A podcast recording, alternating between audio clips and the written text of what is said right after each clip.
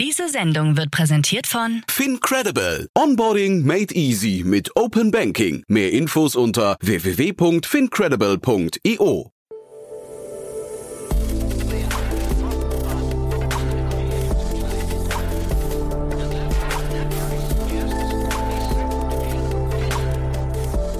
Startup Insider Daily. Herzlich willkommen zurück zu Startup Insider Daily. Mein Name ist Jan Thomas und wie vorhin angekündigt, Lukas Biedermann ist bei uns, der Co-Founder und CCO von SpareTech. Das Unternehmen kennen die meisten Hörerinnen und Hörer von euch schon, denn wir haben das bereits zweimal im Rahmen der Reihe Investments und Exits hier diskutiert. Das liegt daran, dass Investoren das Thema so spannend finden und das sieht man auch an der aktuellen Finanzierungsrunde. Insgesamt 5 Millionen Euro wurden investiert von wirklich einem sehr, sehr spannenden Kreis an Business Angels. Ich nenne jetzt mal keine Namen, das überlasse ich Lukas gleich, ähm, aber auch Headline ist da eingestiegen, auch sehr spannend.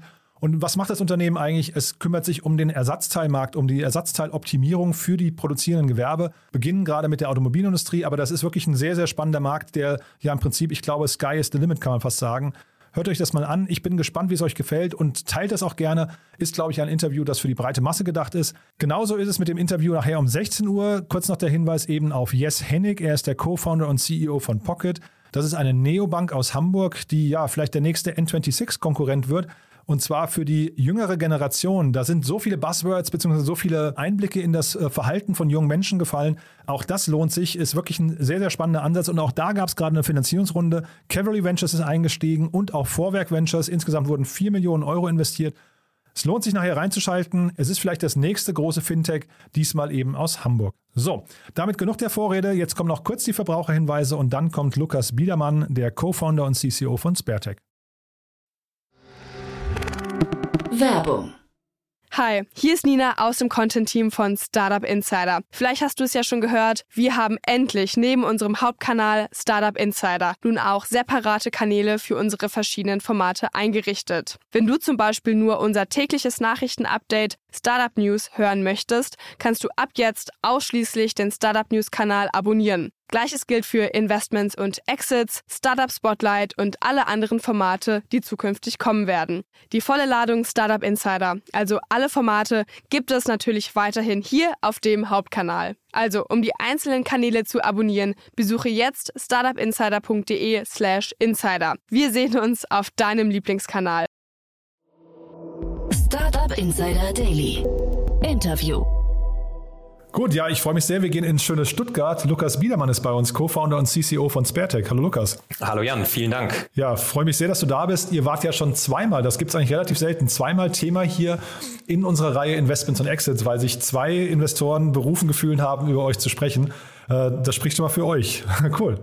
Ja, vielen Dank für die Blumen. Also freut uns ebenfalls. Mich freut es heute vor allem auch persönlich hier sein zu dürfen. Mhm. Ähm, wir, wir, müssen mal einsteigen ins Thema, weil das ist ja wirklich spannend, was ihr macht. Äh, der ähm, Georg Stockinger von Power Ventures, da, da habe ich hier noch in Erinnerung, er hat gesagt, es ist kein mhm. obvious Thema. Es ist also etwas, was man sich erst durch viele Insider-Einblicke erschließen kann. Jetzt muss man erzählen, was ihr macht. 100 Prozent. Ja, es ist, äh, denke ich, in der Tat so.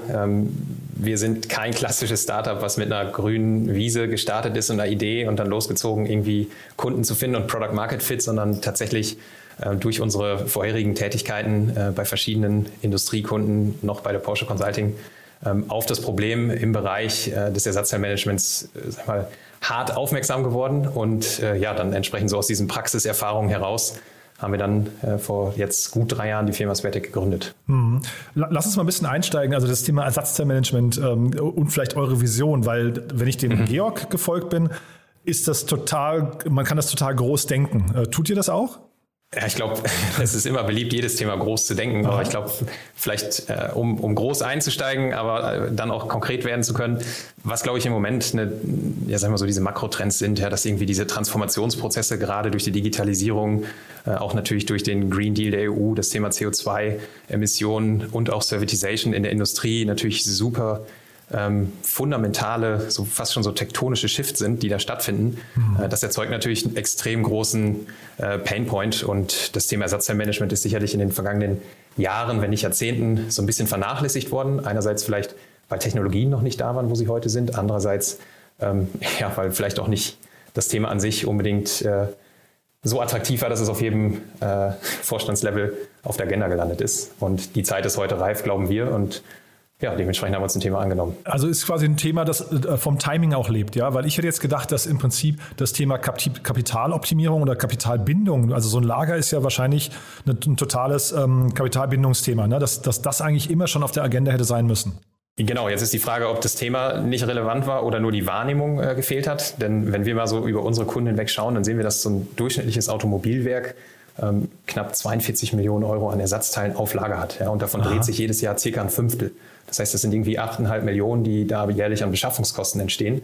Ähm, und gleichzeitig kommt es immer noch jeden Monat zu fehlenden Stillständen aufgrund fehlender Teile.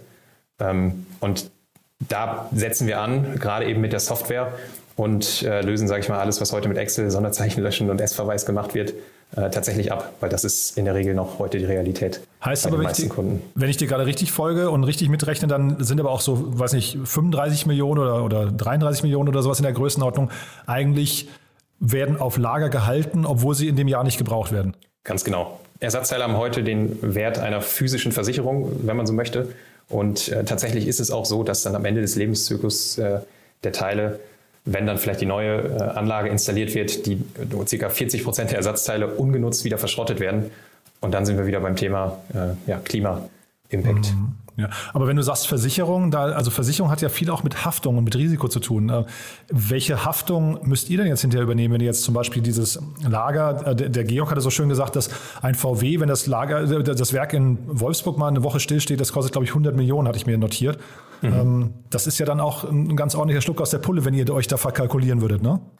Genau, und deswegen muss man, glaube ich, vorne beim, bei der Ursache anfangen und das ist das Thema der schlechten Daten bei den mhm. Kunden. Mhm. Und äh, durch unsere Algorithmen und äh, ja, Technologien fangen wir genau äh, da an, nicht nur aufzuräumen äh, bei den Kunden in den Systemen, sondern auch auf gut Deutsch so diesen Hahn zuzudrehen, ja, dass man über unsere Workflow-Applikationen äh, tatsächlich keinerlei fehlende oder schlechte, fehlerhafte Daten wieder ins System reinbringt. Mhm. Äh, und darüber habe ich natürlich die Chance, gerade so mit diesem Blick nach vorne, ähm, überhaupt erst dafür zu sorgen, dass ab sofort nicht mehr Teile physisch eingekauft werden, sozusagen auf Halde, so der Samstagseinkauf, äh, bevor die irgendwann gebraucht werden, sondern tatsächlich eher so ein bisschen Gorillas-Prinzip, viel näher am tatsächlichen Bedarfszeitpunkt. Ähm, ich die Teile abrufe und mir vorher eben Verfügbarkeiten sichere. Und dann sind wir beim Thema Garantie. Ja, und da partnern wir natürlich mit den ganzen ähm, Herstellern auch der Teile, weil die ja heute schon sehr, sehr effiziente Distributionsnetzwerke haben also Siemens und Festo, Rexroth und Co. Äh, und auch entsprechende kurzzyklische Liefer äh, Lieferfristen sichern können.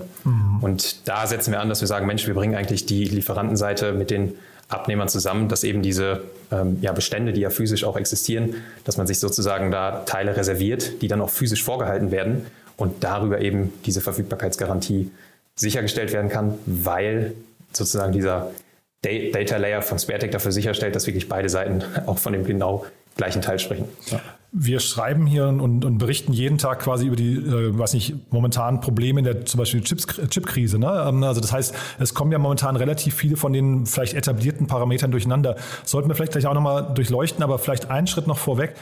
Der Georg hatte sehr, sehr schön analysiert oder mir erklärt, dass es im ja, so bei, bei Unternehmen wie VW keine Un Unique Identifier gibt. Ne? Also so dieses, was man, er hat es, glaube ich, mit Amazon verglichen, den ERN-Codes. Mhm ähm, dass sowas eigentlich bei großen Unternehmen gar nicht funktioniert. Deswegen hat man manchmal auch gar keinen Überblick darüber, was da überhaupt im Lager liegt.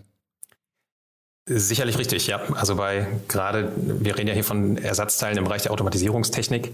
Und ähm, da hat zum Beispiel so ein Getriebemotor eines beliebigen Herstellers häufig mehr Konfigurationsmöglichkeiten als eine Mercedes C-Klasse. Ja, und das heißt, dass die Variantenvielfalt extrem hoch. Ja, solche Standardnummernkreise wie ERN-Codes sind nicht bei allen Herstellern heute ähm, vorhanden und das macht es so schwierig.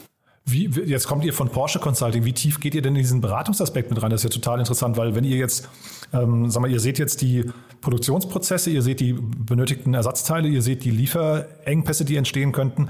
Empfehlt ihr vielleicht auch mal, hey, dieses und jenes ähm, Automobil, diese Variante lohnt sich eigentlich vielleicht gar nicht, die ist aus folgenden Gründen, ist die überkomplex? Das ist eine spannende Frage. Äh, das werden wir öfter gefragt. Ähm, für uns immer ganz wichtig, dass wir unseren Produktfokus beibehalten. Wir wollen wirklich eine produktzentrische Firma sein und nicht äh, ein Beratungs- oder Service-Dienstleister. Das ist uns ganz wichtig. Und in dem Zusammenhang partnern wir eher mit äh, verschiedenen Beratungen, dass wir schauen, da wo es Beratungskompetenz in diesen Bereichen gibt, wie können wir mit unserem Produkt, mit unserer Software eigentlich da äh, komplementär zusammen agieren. Mhm. Dann lass uns mal über diese, über diese äh, gerade Entwicklungen sprechen, die da am Markt passieren, weil ich finde es ja wirklich interessant mit der Chipkrise. Ich weiß nicht, habt ihr die kommen gesehen? Äh, kannst du uns vielleicht mal kurz mal da durchführen? Also es betrifft ja jetzt nicht nur die Chipkrise, jetzt gerade hört man, dass alle ähm, Weihnachtsgeschenke ausverkauft sind und man nichts, nichts mehr bekommt. Also das heißt, da, genau. diese ganzen äh, etablierten Gesetzmäßigkeiten des immer verfügbar, alles ist immer verfügbar, die werden gerade auf den Kopf gestellt. Seht ihr sowas vorab? Also ich glaube, zu behaupten, dass man hellseherische Fähigkeiten hat, äh, das äh, liegt nicht in unserem Naturell. Ähm, ja, braucht man die dafür? Das, das ist ja ein bisschen die Frage. Ne?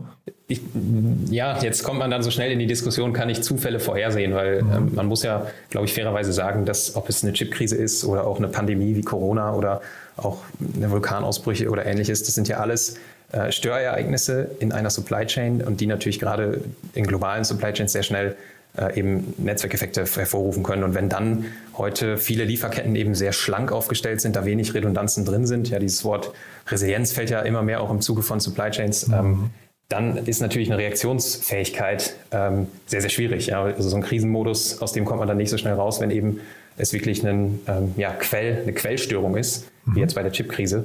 Und deswegen glauben wir, dass es sicherlich auch noch was ist, was die Industrie ja, sicherlich noch ein halbes Jahr gut beschäftigen wird. Aber solche Quellstörungen, wie früh kann man die äh, identifizieren? Weil das ist ja für euch wahrscheinlich total relevant, also da dann auch früh zu reagieren, oder? Ich glaube, der Hebel ist nicht der reaktive Aspekt, sondern vielmehr auch das Thema äh, Angepasstheit an solche, mhm. ähm, sage ich mal, Unvorhersehbarkeiten. Ähm, so im Englischen heißt es immer Adaptability, im Deutschen ist es ganz schön, da gibt es eigentlich zwei Wörter für. Das eine ist Anpassungsfähigkeit, so das Reaktive, und das andere ist so die Angepasstheit. Und ähm, ja, da könnte man jetzt beliebig tief noch eintauchen mhm. in das Thema, aber am Ende des Tages sind wir davon überzeugt, dass man eher präventiv und deswegen auch unsere Vision der Verfügbarkeitsplattform, dass man präventiv sich eigentlich die Ersatzteile, wo man weiß, die sind für mich sehr, sehr kritisch, die vielleicht auch sehr, sehr teuer sind und normalerweise sehr lange Lieferzeiten haben, dass man sich die Verfügbarkeit sichert über die Sparetech-Plattform. Mhm. Und wir haben jetzt eigentlich nur Beispiele aus der Automobilindustrie genannt. Ist das euer Kernmarkt? Also fühlt ihr euch da zu Hause? Porsche Consulting klingt ja so ein bisschen so, als hättet ihr da auch euren Schwerpunkt. Oder ist es eher so, damit beginnt ihr, aber ihr könnt euch eigentlich vorstellen, in alle Fertigungsbetriebe ähm, das, das, das weiter auszubauen? Ja, genau, Jan. Also grundsätzlich sind wir in den ersten Monaten äh, gestartet, tatsächlich sehr stark in der Automobilindustrie. Ähm, haben tatsächlich dann gerade auch in vielen anderen Industrien, sag ich mal, äh, Pharma, äh, Chemieindustrie, mhm. Fuß gefasst, auch gerade in den letzten zwei Jahren dann diese äh, sag mal, Abhängigkeit von der Automobilindustrie ein Stück weit reduziert. Das ist nach wie vor unsere stärkste Branche, absolut. Ähm, aber wir sind eben jetzt auch dabei, gerade auch durch die Finanzierungsrunde, das gibt uns natürlich die Chance, auch weiter in Industrien vorzudrängen. Wir möchten dort auch in die, in die Stahlindustrie stärker rein, ja, Zementindustrie, gerade auch FMCG für uns sehr, sehr relevant. Mhm. Ja, jetzt hast du sie schon angesprochen, die Finanzierungsrunde. Lass uns mal darüber sprechen. Das ist ja ein sehr, sehr starker Cap-Table, den ihr da aufgebaut habt. Also ihr habt, wenn ich es richtig gesehen habe, 5 Millionen eingesammelt, ne? Das ist richtig, genau, ja. Mhm. Und das, das ist eure zweite Runde, ne? Genau, unsere Seed-Runde in dem Fall, die wir dieses Jahr gedreht haben und freuen mhm. uns da total über den äh, Zuspruch auch aus dem Markt. Ähm, Jetzt hat es am Ende des Tages nicht geklappt, mit äh, Georg und den Kollegen, sage ich mal, zusammenzukommen, ähm, haben das aber auch sehr wertschätzend in den Gesprächen empfunden äh, auf dem Weg auch nochmal äh, schöne Grüße. Ja, äh, tatsächlich freuen wir uns da mit, mit Headline rund um Christian Miele ähm, und natürlich auch den, den weiteren Angels einfach starke Partner an Bord zu haben. Ähm, was uns da einfach freut, ja, dass da ähm, von der unternehmerischen Seite natürlich eine wahnsinnige Kompetenz dabei ist in Richtung Tech-Unternehmertum. Ja, wir haben ja auch die Digitalexperten, da sind Stefan Groß-Seelbeck, Christian Geiser, der von Anfang an äh, dabei ist, jetzt auch Carsten Thoma, Christoph Käse, Josef Brunner, äh, das macht einfach große Freude, mit solchen ähm, ja, Unternehmern zu agieren. Und wir merken da einfach so dieses Mindset, ja, dass man auch da echt Transformatoren an Bord hat. Äh, das, das beflügelt uns und begeistert uns da auch jetzt äh, mit noch mehr Vollgas an unserer Vision zu arbeiten. Wie habt ihr denn diese Angels ausgesucht? Also ähm, Headline, also Haken dran, das ist, glaube ich, mhm. einer der Top-VCs, die man sich da wünschen kann. Ähm, ist jetzt wahrscheinlich keine, äh, sag mal, äh, keine Diskreditierung dann von Power Ventures, sondern eher wahrscheinlich hat man, oder vielleicht kannst du es ja nochmal sagen, aber wahrscheinlich steht man irgendwann vor der Wahl, hat mehrere Angebote und entscheidet sich dann halt für einen. Aber die Angels bei euch sind ja sehr spannend und auch gerade der Christian Geiser, das ist vielleicht sogar die Personalie, die habe ich da am wenigsten verstanden, weil der ist ja sehr früh bei euch rein, ne? aber der kommt ja aus einem ganz anderen Background. Ja, genau richtig. Jetzt sprichst du zwei Aspekte an. Also erstmal ist es so, da gab es keinerlei böses Blut oder ähnliches in dem Auswahlprozess. Wir hatten das große Glück, dass wir wirklich ähm, ja, eine Auswahlmöglichkeit hatten und äh, wie gesagt viel Zuspruch aus, der, aus dem Markt und haben dann uns einfach für das, wie wir finden, äh, die, am Ende des Tages die beste Version äh, entschieden. Äh, Christian Geiser, er ist einfach ein, sehr, sehr starker Typ, der tatsächlich von Anfang an ähm, uns kennengelernt hat und äh, eigentlich ab Tag 1 an die Vision geglaubt hat und ähm, ja, einfach Lust hatte, mal auch im Bereich B2B seine Expertise als Unternehmer ähm, dort einzubringen und wirklich auch jemand ist, der hands-on da ab der frühen Stunde wirklich mit dabei war. Mhm. Und so die anderen, äh, Christian Reber, den habe ich beim äh, Philipp Westermeier im OMR-Podcast ähm, mal, mhm. also der war auch bei mir, aber wir haben, äh, ich habe ihn dort äh, hören sagen, wie er seinen Cap-Table zusammengestellt hat. Er hat ja einen, also international total krasse Leute angezogen mit einer Huspe, die, die kannte ich so gar nicht. Der hat also zum Teil die Leute einfach kalt angeschrieben und Kontakt aufgenommen. Ähm, hat aber auch gleichzeitig klar gemacht, er wusste bei jedem, warum die im Boot sind. Mhm. Ist das bei euch auch so? Absolut, ja. Also wir haben sehr, sehr viele Intros bekommen. Und äh, das war wirklich so ein sehr schöner Schneeballeffekt, der da stattgefunden hat. Und es wurden sehr, sehr viele spannende Leute vorgestellt. Und ähm, wir haben jetzt auch, wie beim Christian, einfach jemand, der natürlich ein wahnsinniger, also der Produktmensch durch und durch. Ja, und gerade auch mit dieser Produktfokussierung, die wir äh, haben, glauben wir, dass es jemand ist, der einfach extrem gut zu uns passt und äh, uns auch da sehr stark nach vorne bringen kann. Mhm. Genau. Und so ist es ähnlich bei allen anderen auch, dass wir jeder auch auf der persönlichen Seite, ähm, auch ein Giesbert Rühl natürlich mit seiner äh, Expertise äh, dort auch bei Klöckner eben den Digitalisierungsweg stark ähm, ja, maßgebend mitbegleitet hat äh, mit der Plattform. Das, äh, ja, das, das, sind, das ist einfach ein wunderbares Setup für uns in Summe, diese Einzelprofile. Ja. Mhm. Jetzt haben wir im Prinzip das Team, wir haben den Markt, wir haben das Timing haben wir geklärt, wir haben die Finanzierungsrunde geklärt, also überall einen großen Haken dran. Jetzt musst du uns mal einen Ausblick geben, wo geht denn jetzt die Reise hin? Ja, das ist eine schöne Frage. Also wir sind gerade dabei, natürlich stark zu wachsen. Ähm, wir möchten insbesondere auf der Tech-Seite im Recruiting noch mehr Leute für uns gewinnen. Äh, da gibt es äh, gerne den Hinweis auf unsere Karriereseite, äh, sich da umzuschauen, uns gerne auch direkt persönlich anzusprechen. Ähm, da suchen wir von, ja, sag ich mal, wirklich im Produkt, im Engineering, ähm, überall extrem starke Profile. Genauso aber auch im Key Account Management. Gerade natürlich, wenn wir diese großen Marken denken, über die Kunden, die wir dort begleiten, steht jetzt natürlich auch der, die nächste Phase des Wachstums an, dort über die ähm, Ländergrenzen hinweg dann in die Werke weltweit äh, zu gehen. Das heißt, produktseitig gibt es schöne Herausforderungen. Es gibt natürlich auch dann im Key Account Management äh, wahnsinniges Wachstumspotenzial für uns mhm. und darauf liegt der Fokus. Ist denn Sales und Key Account, ist das ein, äh, die größte Schwierigkeit bei euch, das größte Bottleneck? Also, oder wo würdest du die größten Herausforderungen sehen? Ich glaube, das ist es gibt ja so zwei Aspekte. Das eine ist, wie sehen die Metriken aus? Ähm, ich persönlich bin immer ein recht zahlengetriebener Mensch. Das heißt, im Vertrieb kann man das natürlich auch sehr, sehr transparent erkennen, ist man da gut unterwegs oder nicht. Und äh, ich denke, wir können von uns behaupten, dass wir ähm, sehr solide, sehr gute Metriken haben und äh, tatsächlich einfach das Potenzial heute noch nicht äh, ausschöpfen, was wir auf der Kundenseite haben. Ähm, und die Herausforderung ist hier einfach wirklich Bandbreite zu gewinnen auf der, auf der Manpower-Seite oder Womanpower-Seite. Und ähm, das ist dort die größte Schwierigkeit, neben natürlich den Aspekten, na, wie setze ich dann auch wirklich Organisationsstrukturen auf, äh, dass ich auch die Internationalisierung abbilde. Äh, das sind dann so die Wachstumsherausforderungen, die äh, Unternehmen in unserer Phase haben. Mhm. Und der Georg hatte ja irgendwie so angedeutet, er könnte sich vorstellen, es gibt gar nicht so viel Konkurrenz in diesem Markt. Ist das so? Also äh, werdet, habt ihr quasi keinen, keinen Wachstumsdruck durch äh, externe Mitbewerber? Tatsächlich ist es so, dass wir so als First Mover jetzt noch relativ weit auf äh, großer Flur sind. Es gibt sicherlich Player, die so in Teilen unseres Angebots ähm, mit aktiv sind. Die einen, die vielleicht nur das Thema Indexierung und, und äh, Datenanalyse fokussieren, also eher so technologiegetrieben sind. Die anderen, die vielleicht eher mit einem Beratungshintergrund reingehen und auch so auf das Workflow-Thema äh, schielen, aber so in dieser Konsequenz, dass man sagt, Daten sauber machen, Workflow implementieren, Pooling etablieren. Mhm. So diesen Dreiklang da ähm, ist sicherlich noch Potenzial und es ist naiv zu denken, dass man da der Einzige bleibt. Wir freuen uns über Wettbewerb, ähm, weil wir glauben, dass das natürlich auch in Sachen ähm, ja, Education vom Markt äh, sehr, sehr hilfreich ist für alle Beteiligten. Und es ist ein, es ist ein blauer Ozean, der so viel Potenzial hat, glaube ich, für viele Akteure, ähm, dass unser Anspruch tatsächlich ist, unabhängig von der Konkurrenz auf uns zu schauen, maximal Gas zu geben, schneller zu lernen als äh, alle anderen, die es am Markt gibt und einfach äh, versuchen für uns so das Potenzial aus dem Geschäftsmodell maximal herauszuholen. Mhm. Bringt mich nochmal zum Thema Pricing, weil da habe ich mit dem Georg so ein bisschen gerätselt. Vielleicht wusste er das und wollte es aus Diskretionsgründen nicht sagen, aber ähm, wie geht man denn davor? Also ich meine, Pricing kann ja bestimmt werden durch den Wettbewerb. Jetzt sagst du, den gibt es nicht. Ähm, das heißt, er wird wahrscheinlich in eurem Fall eher durch den Kundennutzen definiert. Wie geht ihr davor? Genau, also es ist ein ganz klassisches nutzenbasiertes äh, Preismodell.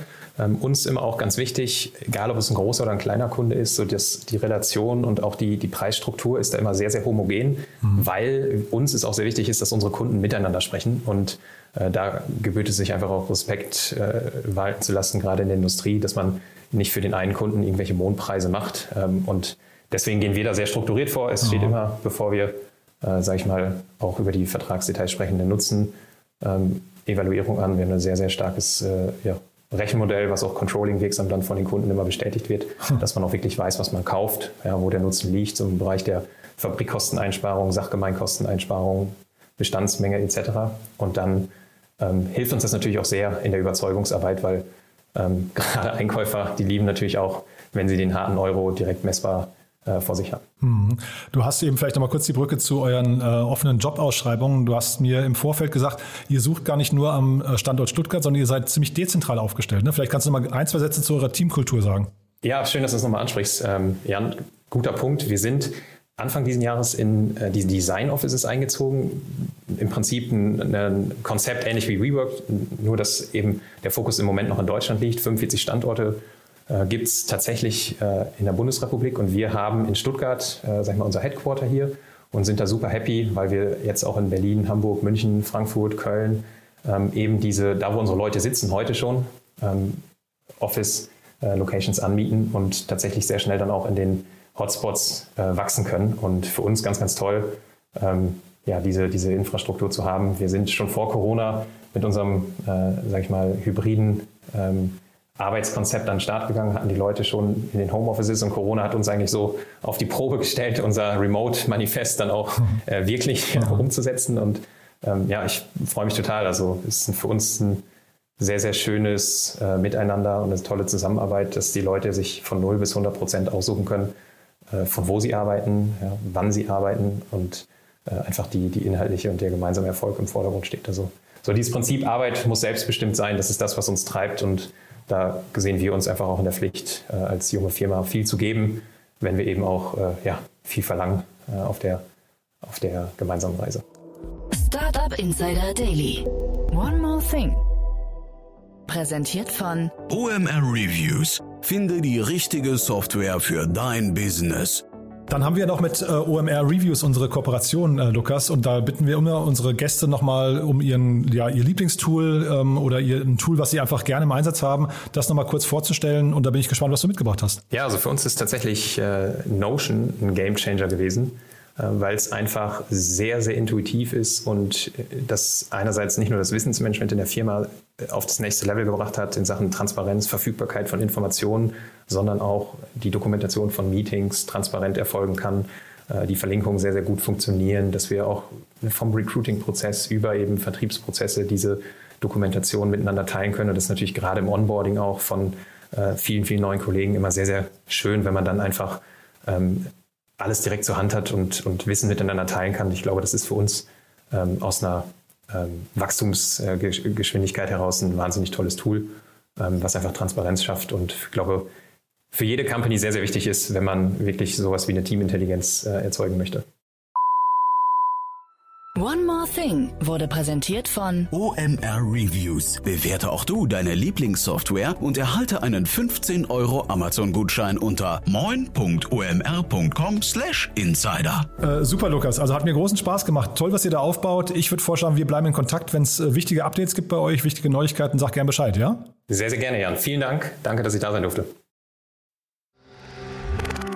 Werbung Hi, ich bin Paul, Product Manager bei Startup Insider und hier, um dir kurz unser Podcast-Verzeichnis vorzustellen. Mit einer wachsenden Liste von bereits über 10.000 Episoden ist unser Podcast-Verzeichnis die größte Sammlung deutschsprachiger Podcasts rund um die Themen Unternehmertum, Technologie, Digital Marketing und mehr. Nutze jetzt die verschiedenen Filter, um Podcasts zum Beispiel nach ihrem Themenschwerpunkt, Gästen oder Erscheinungsdatum zu sortieren, damit du genau das findest, was dich interessiert. Also, wenn das was für dich ist, dann besuche jetzt ganz einfach unsere Plattform auf startupinsider.de slash insider. Startup Insider Daily, der tägliche Nachrichtenpodcast der deutschen Startup-Szene. So, das war's. Das war Lukas Biedermann, der Co-Founder und CCO von SpareTech. Ich hoffe, es hat euch Spaß gemacht. Wenn dem so sein sollte, gerne teilen. Wir freuen uns immer, wenn wir noch mehr Menschen erreichen. Ihr wisst ja, wir sind schon ja wahrscheinlich der meistgehörte Podcast der deutschen Startup-Szene. Nichtsdestotrotz, wir freuen uns über jede Hörerin und jeden Hörer, die sich hier weiterbilden möchten und die sich für die einzelnen Themen, die wir hier vorstellen, interessieren. Von daher vielen Dank an euch. A fürs Zuhören, B fürs Weiterempfehlen und C hoffentlich fürs nachher wieder einschalten. Dann, wie gesagt, um 16 Uhr mit Jes Hennig, dem Co-Founder und CEO von Pocket eine Neobank, die sich an junge Menschen zwischen 16 und 25 Jahren richtet. Und warum das so eine gute Idee sein soll, das erzählt uns jetzt nachher im Interview. Bis dahin, euch noch einen wunderschönen Tag und ja, hoffentlich bis nachher. Ciao, ciao. Diese Sendung wurde präsentiert von Fincredible. Onboarding made easy mit Open Banking. Mehr Infos unter www.fincredible.io.